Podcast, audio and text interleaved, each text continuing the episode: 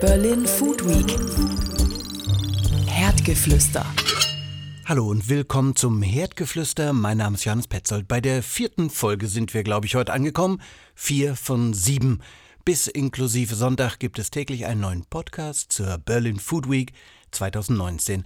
Und da kann man dann wunderbar nachhören, was alles passiert ist. Folge 1, da ging es ums Stadtmenü. Folge 2 berichtete vom Food Mover Award. Und in der dritten Folge waren wir bei der Gin-Verkostung dabei, genau. Heute berichte ich in Gesprächen mit den Protagonisten von dem Menü gestern in der Data Kitchen. Das Thema, die Stadt isst sich auf. Die Vorgabe, ein Menü mit Produkten, die innerhalb der Stadtgrenzen angepflanzt wurden und auch hier gewachsen sind, nach einer Idee von Grünen-Politikerin Renate Künast und Espress-Chefredakteurin Eva Maria Hilker. Beide waren gestern beim Menü für 80 Personen dabei. Eva Maria Hilker lasse ich nochmal die Grundideen des Abends hier aus einem Gespräch mit Radio 1 Kollegin Nancy Fischer vom Montag ausführen.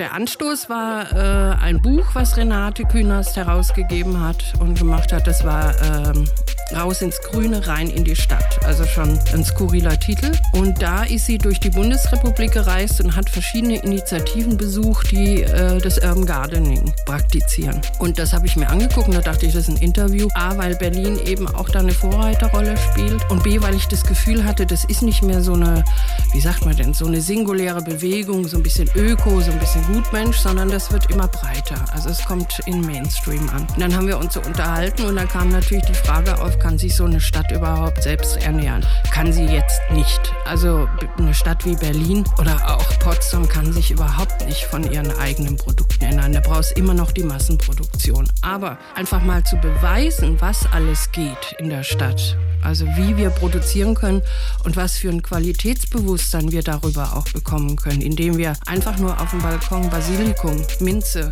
Tomaten, Bohnen, Zucchini, Kürbis kann man auch auf dem äh, Balkon züchten. Das heißt, unsere Ansprüche an Lebensmittel, an das, was da produziert wird, wird auch angemessener und größer und die Agrarindustrie kann nicht immer behaupten, wir Städter wüssten nicht mehr, wie es geht, sondern ich glaube, wir wissen sehr gut, wie es geht und was uns schmeckt und was uns nicht mehr schmeckt. Wir haben es eben auf die Spitze getrieben. Natürlich ist es auf Dauer unglaublich wichtig, dass die Stadt mit dem Land zusammenarbeitet. Und das war ja auch der Anstoß dieses Dinners, dass wir sozusagen das Qualitätsbewusstsein auch wieder schärft. Dass, wenn man in Brandenburg Bauern, von dem die Produkte holt, auch weiß, was steckt da alles an Arbeit dahinter.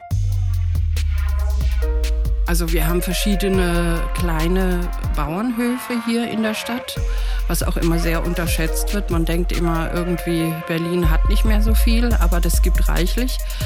Und äh, wir haben aus verschiedenen Bereichen, also Vierfelderhof, wir haben die Domäne Dahlem, und noch ein paar andere. Ich kann es jetzt gar nicht alles aufzählen. Die haben wir angefragt, weil es natürlich extrem schwierig ist, äh, zum Beispiel Milch oder Fleisch irgendwie hier lokal zu produzieren. Aber es gibt verschiedene äh, Projekte, die das machen. Also ganz konkret, was jetzt auch äh, von der Zeit gut passt, ist Moritz, der hat ein Buch geschrieben, Into the Woods, der sammelt Pilze hier in den Wäldern und der hat jetzt sozusagen für einen Gang die Pilze geliefert.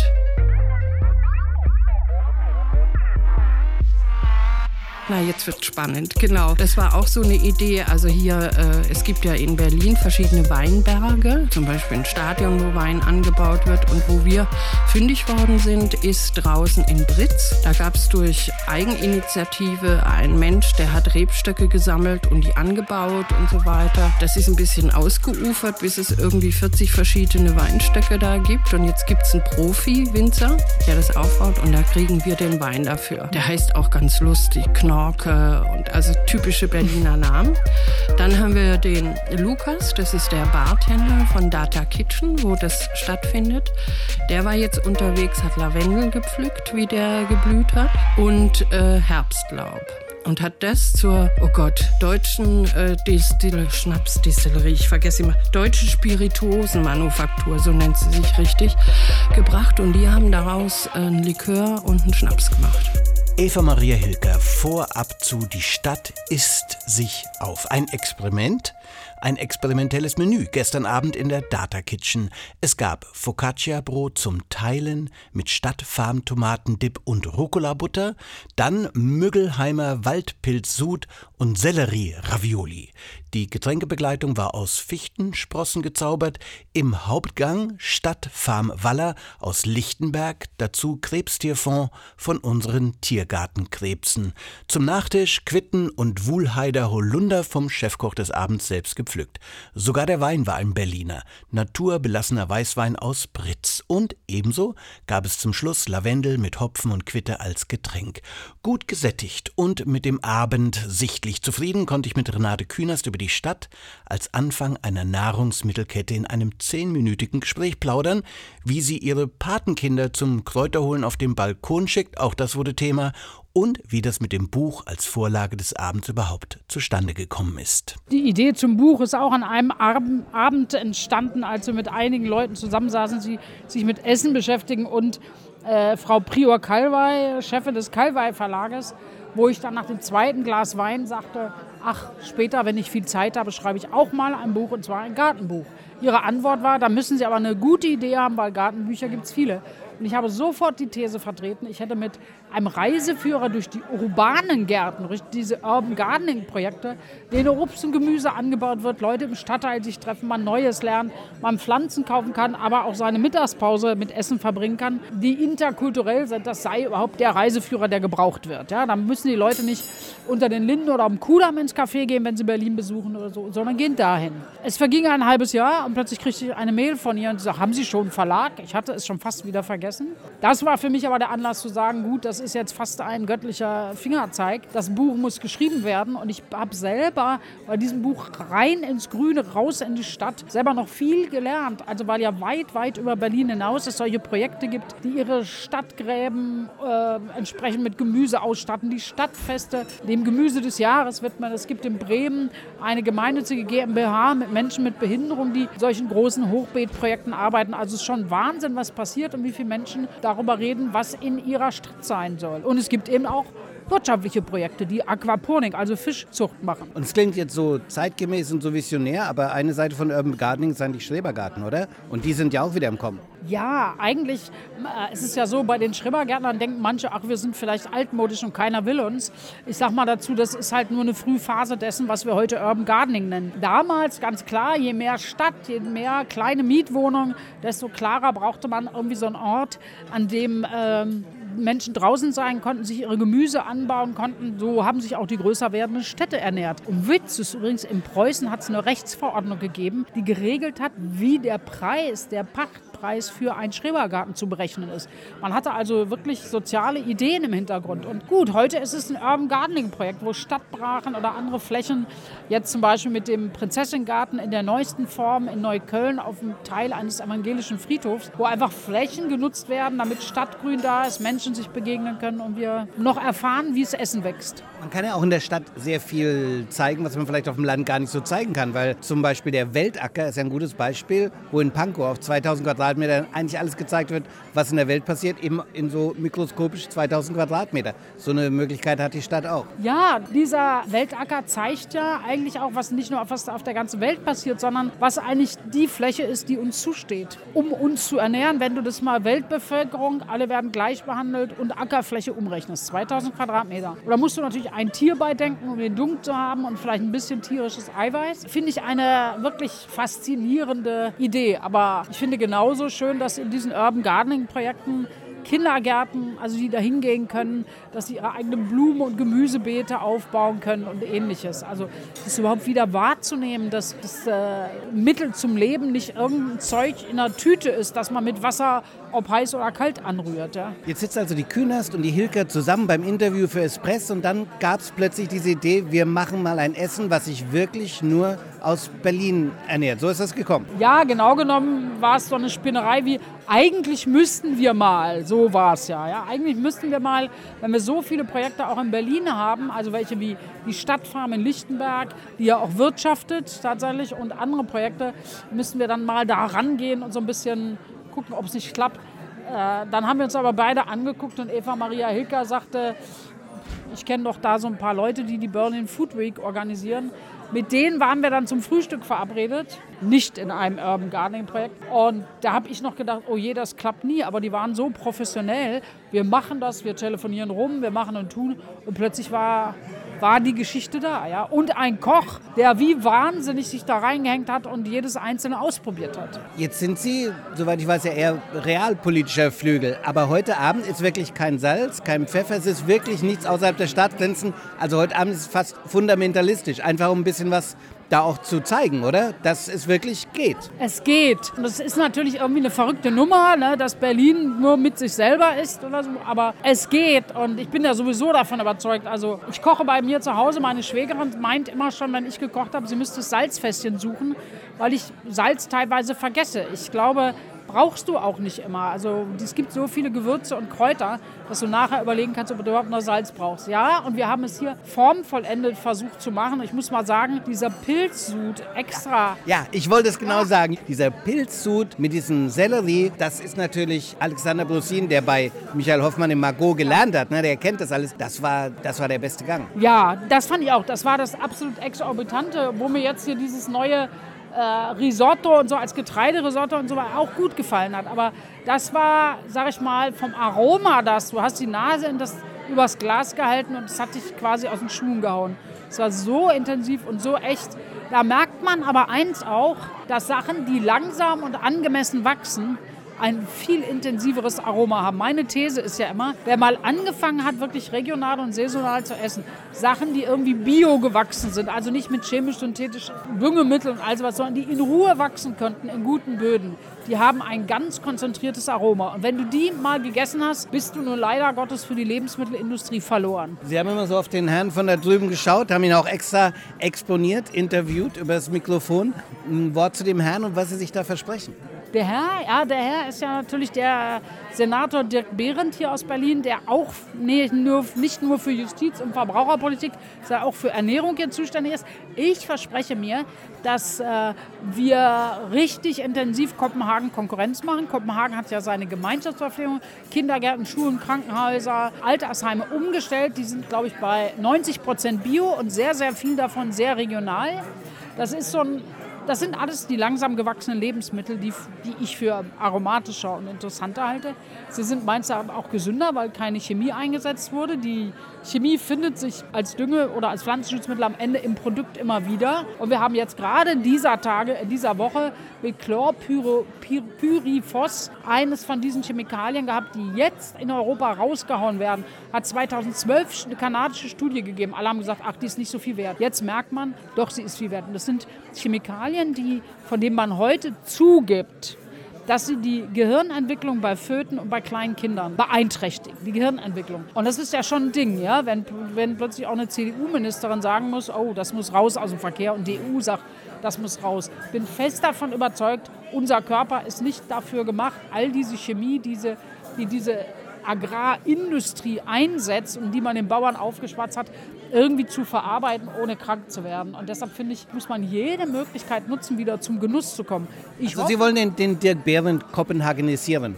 Genau, aus, ja, Dirk Behrendt muss kopenhagenisiert werden. Jetzt hat er ja eine Kantine Zukunft eingerichtet. Das heißt, dieser Versuch, Bio und regional zusammen mit möglichst Brandenburg hier in großen Mengen in Kindergärten, Schulen, Unimensen und so äh, an den Mann und an die Frau zu bringen, das machen sie jetzt. Machen sie erstmal ein halbes Jahr eine Testphase und dann geht es richtig los. Da werden die Einkäufer und die Köchinnen und Köche geschult, weil man natürlich etwas anders kochen, kombinieren muss, anders einkaufen muss. Heißt auch, dass es weniger Fleisch gibt. Das ist gut für die Umwelt und für unseren Körper ist es auch gut. Ja, und dann erwarte ich, dass dieser Senat mal mit seinen Beratungen zu Stuhle kommt und äh, diese Ernährungsstrategie für ganz Berlin hat. Also wo ganz Berlin sagt, äh, das können wir. Die Stadt muss ja einen Beitrag zum Klimaschutz leisten. Also das können wir mit Verkehr, mit Energie und mit der Frage, was wir essen. Was nehmen Sie aus dem Abend mit, geschmacklich wie erkenntnistechnisch?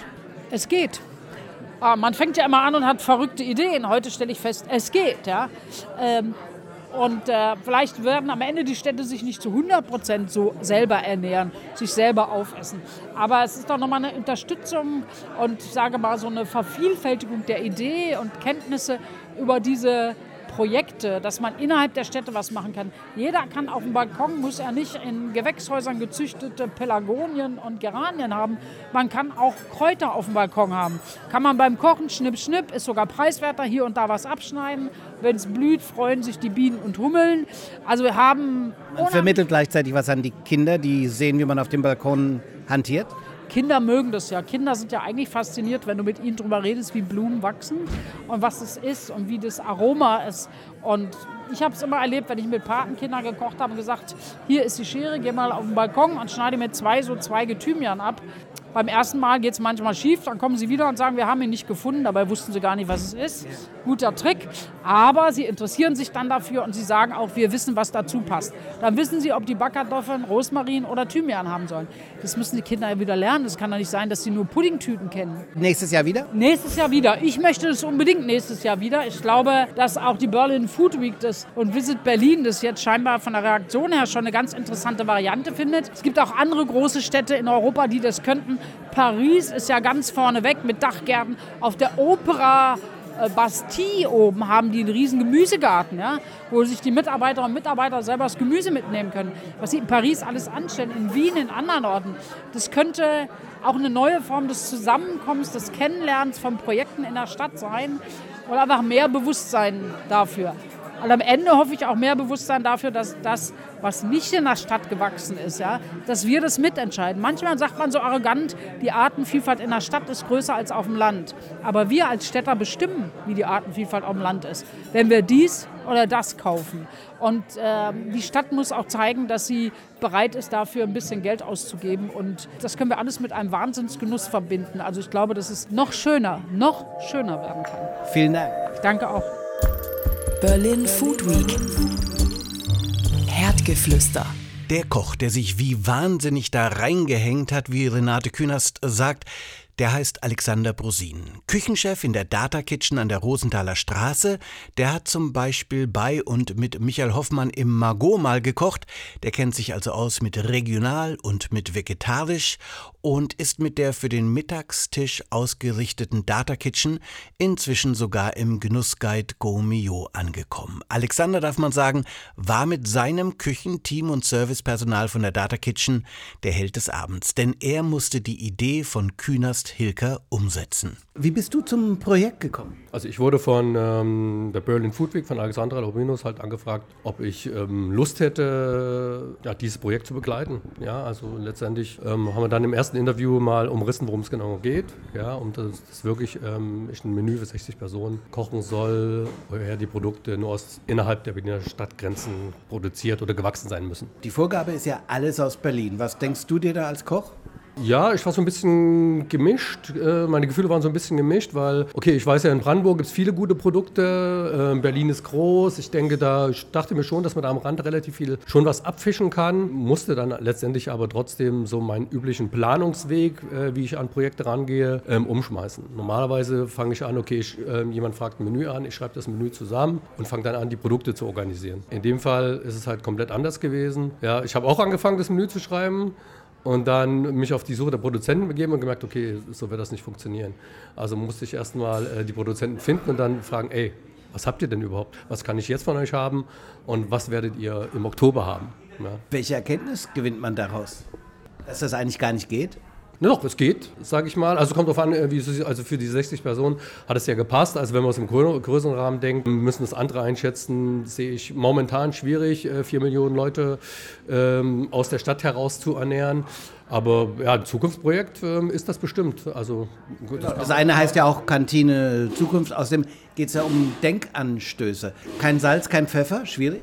Also wir haben es ja gar nicht ganz so dogmatisch gesehen. Ja, von daher waren Salz und Pfeffer erlaubt. Ansonsten waren wirklich alle Produkte zu, hm, sage ich mal, außer Salz und Pfeffer halt 98 Prozent aus Berlin. Der Gang mit dem, dem Sellerie, der war, glaube ich, über so eine Mandoline dünn gerieben. Dazu war es der, der, der Pilz in so quasi einer Ravioli. Ein erhabener Gang. Der ist dir zugeflogen? Das war relativ früh da, weil, ähm, weil ich schon mal vor zwei Jahren zum Beispiel auf der Food Week, ich weiß gar nicht mehr genau, was der, was der äh, im Stadtmenü der, die Vorgabe war damals. Jedenfalls hatte ich einen Champignon-Shot im Menü drin und ähm, Alexandra hat den äh, sehr gelobt gehabt und war davon ähm, sehr angetan. Und äh, von daher hat sich das Pilze, Oktober, wunderbar, passt perfekt. Und von daher war das eigentlich klar, dass wir halt äh, sowas wieder aufleben lassen. Und da haben wir Glück gehabt, dass halt Moritz uns die Pilze gesammelt hat, wir über 20 Kilo Steinpilze verarbeitet haben, ähm, daraus einen Sud gezogen haben und noch ein paar übrig geblieben sind, die wir heute Abend dann gebraten haben und als Einlage sich in dem Töpfchen wiedergefunden. Ich muss überhaupt noch einen Schritt zurückgehen. Das Brot als großer Leib und auch zum Brechen gedacht, wenn ich das richtig äh, mitbekommen habe, wie es die Vorgabe aus der Küche war, kam, wie gesagt, in so kleinen Leiben und war richtig tough mit Umdrehungen, zwei gute Tipps dazu. Äh, man musste umdenken, ein bisschen experimentieren, weil, okay, normalerweise bestelle ich immer, wenn ich hier was backe, Mehl. Ja? Bekommst dann Industriemehl, kannst du ein schönes Focaccia backen, schön luftig, leicht, locker, alles schön. Da habe ich natürlich keinen Müller gefunden, der mir mehr gemahlen hat. Ja? Also musste ich wenigstens gucken, okay, was mache ich? Und da äh, kam ich auf den, die Markthalle 9, der äh, Jironitsch hat mir einen Tipp gegeben, Vierfelder Hof, Gato, das ist oben bei Spandau, aber noch Berlin. Äh, bin ich hingefahren. Das äh, denken die Spandauer anders drüber, aber ich glaube, du hast recht. Möglich. Ähm, und die waren sehr offen, haben eine schöne Führung mit uns gemacht, ist eine, ein toller Hof eigentlich und äh, die haben uns Getreide zur Verfügung gestellt. So, was mache ich dann mit Weizen? Ne? Da musste ich dann auch erstmal ähm, herausfinden, okay, wie mache ich das jetzt? Und dann haben wir für unsere KitchenAid eine kleine, äh, mein Sous-Chef hat so eine kleine äh, Getreidemühle gehabt. Dann sage ich, okay, lass uns das Getreide malen. Ja, und da haben wir angefangen, den Weizen zu malen. Mussten wir auf verschiedenen Stufen machen und mussten den ungefähr fünf, sechs Mal malen. Und nach dem vierten Mal malen ist, er uns, äh, ist uns die Mühle kaputt gegangen. Und da haben wir gesagt, okay, dann nehmen wir das Mehl halt jetzt so, wie es ist. Es war ein bisschen gröber, deswegen hat das Brot auch, finde ich, eine tolle Aromatik, eine tolle Haptik gehabt auch, weil es wirklich sagt, es ist halt nicht so ein Industriemehl gewesen, nicht so weiß, ja, das war auch gleich ein bisschen dunkler vom Backen her, super toll gewesen. Also das war, das war zum Beispiel eine richtig gute Erfahrung gewesen. Der Fischgang war wunderbar. Waller ist jetzt nicht so mein äh, Ding. Es gab diesen Salat dazu und es gab, waren es Linsen? Äh, Roggen. Roggen dazu. Ich fand allein den Salat großartig. Wie hast du den behandelt? Der kam so vor, als wenn er ein Tipp blanchiert wäre oder irgendwie gewärmt. Was hast du gemacht? Und ich hatte die Idee, dass die Soße drüber gesprüht war, weil die war überall da. Also letztendlich war das nur eine, äh, eine lauwarme Vinaigrette, die wir gemacht haben und wir haben den Salat einfach nur einmal eingetunkt. Raus und auf den Teller drauf. Ganz simpel, ganz einfach. Der Salat war übrigens auch von der Stadtfarm, wo der Waller her war. Muss man ein bisschen zurechtschneiden, dass er nicht ganz so äh, nicht zu groß war. Aber ich habe auch gesehen, dass viele Leute mit dem Gang auch Probleme hatten. Das habe ich schon gemerkt. Ja. Dann der Nachtisch. Beschreib den selber mal, wo die Herausforderung war. Da war die Herausforderung einfach ähm, beim Produzenten, also äh, in Berlin halt jemanden zu finden, der Milch produziert und oder Sahne, Quark, Molkereiprodukte generell oder so. Und da kam irgendwann, ich weiß gar nicht, äh, ob das über äh, Eva Maria Hilker kam oder über Alexandra Lobirinus, ähm, der Tipp, dass in Rudo ein kleiner Milchhof ist, die halt ähm, Milch produzieren, Butter machen. Käse machen sie leider nicht, Joghurt auch nicht, aber Milch und Butter war schon mal fein. Und damit konnten wir, äh, dann haben wir uns noch ein bisschen Heu von denen bestellt und das haben wir in der Milch ausziehen lassen und haben daraus das wunderbare Eis kreiert. Vielen Dank nochmal Alexander Brosin, Küchenchef in der Data Kitchen. Hier kann man übrigens jederzeit mittags über App sein Essen vorbestellen und bei Eintreffen direkt Zeit und Punkt genau bekommen. Die Data Kitchen, Teil der Cookies Familie mit Cookies Cream und Crackers. So, Renate Künast hat immer den Senator ins Spiel gebracht bei ihren Moderationen zwischen den Gängen. Da dachte ich, Senator für Justiz, Verbraucherpolitik und eben auch Ernährung und in Sachen Schule hat er auch was zu sagen. Mit dem will ich auch sprechen. Wie wir gleich hören werden, Dirk Behrendt, unser Justizsenator, im Gespräch über diesen Abend, der ihm äh, im wahrsten Sinne gut gemundet hat. Diese Idee, von der er gleich auch erzählen wird, wo bei jedem Produkt dahinter steht, aus wie viel Kilometer Entfernung es kommt, das würde ich, glaube ich, wenn es flächendeckend käme, das würde eine mittlere Food-Revolution in die richtige Richtung bewirken.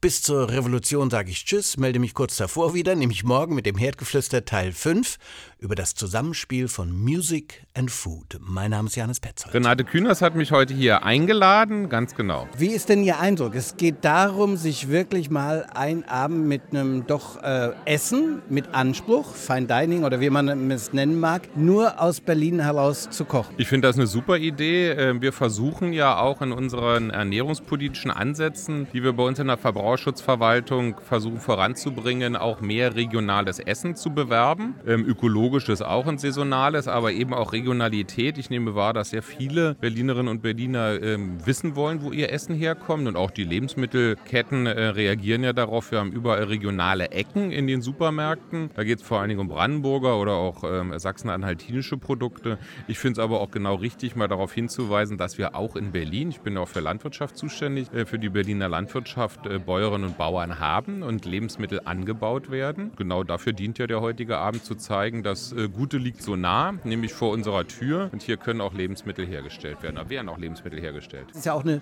Bewusstseinsmachung, die man dadurch erfährt, indem man alles ein bisschen überspitzt. Ich finde das total gut. Ähm, das ist ja beim Nobelhart und Schmutzig genauso. Da gibt es auch kein, ähm, ähm, keine Zitronen oder ähnliches, sondern da gibt es nur radikal regionale Produkte. Ich war im Sommer in Brighton, auch dort gibt es diesen Food-Trend. Da haben die auf der Karte genau ausgewiesen, wo die einzelnen Zutaten, wie viele Kilometer die entfernt wegkamen. 10 Kilometer die Kartoffeln, 15 Kilometer das Gemüse und alles weitere. Und da war es so, sie haben Salz eingesetzt, das war das, was am weitesten weg nämlich 100 Kilometer. Ähm, ich glaube, so weit müssen wir in Berlin gar nicht gehen, um Salz zu finden. Aber ich finde es richtig, ähm, gerade auch vor der Diskussion um ähm, ökologische Auswirkungen der Landwirtschaft, wenn man sich die Transportwege anguckt, wenn das Gemüse aus Andalusien im LKW hierher gefahren wird, dann ist das alles andere als nachhaltig, sondern schädigt die Umwelt. Und von daher werbe ich auch in Richtung Brandenburg, liebe Brandenburger Bäuerinnen und Bauern, guckt euch den großen Markt in Berlin an und stellt euch darauf ein, dass wir auch eure Produkte kaufen wollen wollen und bietet die bitte auch an. Das Wichtigste ist ja die nächste Generation, nicht wir, sondern die nächste. Was kann man denen da mitgeben? Also mein Sohn isst gerne diese Granny Smith und dann kommen die auch aus Neuseeland. Und die sehen so schön aus, ja? Das gab es früher nicht und das war auch gar nicht nötig. Die mussten auch nicht schön aussehen, die mussten gut schmecken. Wie kann man da was weitergeben? Also ich finde zwischenzeitlich, ich bin auch mit Granny Smith groß geworden in Westberlin. Ich finde sie nicht mehr lecker. Ich finde Elster-Apfel aus Brandenburg leckerer. Ähm, ähm, Kinder denken da anders. Ich gehe geh mit ihnen, aber Kinder denken da anders. Das kann aber, ich will sagen, das kann auch, wenn er älter wird, mit der Zeit noch kommen, ähm, dass er da die, äh, den Geschmack ähm, ausdifferenziert. Wir unterstützen auch, morgen bin ich wieder da ähm, unterwegs, Schulgärten. Den Ansatz, dass Kinder, Berliner Kinder auch lernen, wie äh, Lebensmittel im Schulgarten wachsen. Es ist einfach toll zu sehen. Ich war letztens auch in Treptow im Schulgarten, wenn die Kinder einem das erklären, was sie im Frühjahr gepflanzt haben, was da wächst, wie die Tomate sich entwickelt hat, wie das andere, wie die Gewürze sich entwickelt haben. Ich glaube, das ist ein guter Weg, um überhaupt wieder ein Verhältnis zu Lebensmitteln bei den Kindern äh, herzustellen, ihnen zu sagen, dass die Kartoffelchips nicht aus der Tüte kommen, sondern aus der Kartoffel und die kommt aus, äh, aus der Erde. Und äh, von daher unterstützen wir das, werben auch in Richtung Schulverwaltung, dass sie das noch mehr machen sollen, in den Unterricht einzubinden, denn das ist einfach eine tolle, tolle Erfahrung, wenn dann die dort geernteten Kartoffeln auch noch gekocht werden gemeinsam und dann in der Schulkantine gemeinsam gegessen werden. Besser kann es gar nicht sein. Aber wo passiert denn das? Also ich gebe Ihnen ja komplett recht. Ich kenne diese Schulgärten auch, auch wieder aus der Grundschule meines Sohnes. Aber wo ist denn Kochen das Hauptfach. Und ich finde, in 2019, mit dem Zustand, den der Planet hat, müsste Kochen neben Mathematiken Hauptfach sein. Also wir wollen ja von Kopenhagen lernen. Mit der Kantine Zukunft streben wir genau das an, dass wir äh, sagen, wir wollen in den Schulkantinen überhaupt regional, bio und saisonal anbieten und wollen dann auch, da war ein Einfluss nicht gegeben, aber wir appellieren an die Schulverwaltung, das auch zu integrieren, denn dort machen die das in Kopenhagen, dass sie dort ins House of Food gehen mit den Schulklassen und mit den Schulklassen dort kochen und dann gemeinsam essen. Und ähm, das ist, glaube ich, der richtige Weg, damit wir ähm, dieses Convenience Food, was es überall gibt, dieses Jahr erstmalig über die Hälfte der gekauften Lebensmittel ist Convenience. Das ist der völlig falsche Weg. Wir wollen wieder zurück zu, zu ursprünglichen äh, Lebensmitteln. Und genau das können wir über die Schulen auch den jungen Menschen vermitteln. Und ich nehme wahr, in Berlin gibt es ein ganz hohes Interesse, ganz hohe Sensibilität bei Studierenden, bei anderen Menschen zur Frage, wo kommt unser Fleisch her, wie werden die Tiere gehalten, wo kommen die äh, Produkte her. Und von daher sind wir da in Berlin äh, gut aufgestellt. Wir müssen jetzt ein bisschen von, vom Senat, von der Administration da nachsteuern. Das hat sich alles toll entwickelt. Die vielen Leute, die da enthusiastisch sich um Lebensmittel kümmern. Und wir unterstützen sie an den Stellen, wo es nötig ist. Da ist ein Nachtisch gekommen. Wenn sie jetzt noch aufhielte, das wäre äh, das wär nicht schön. Das war Herdgeflüster, der offizielle Berlin Food Week Podcast mit Johannes Petzold. Morgen wieder neu ab 11 Uhr.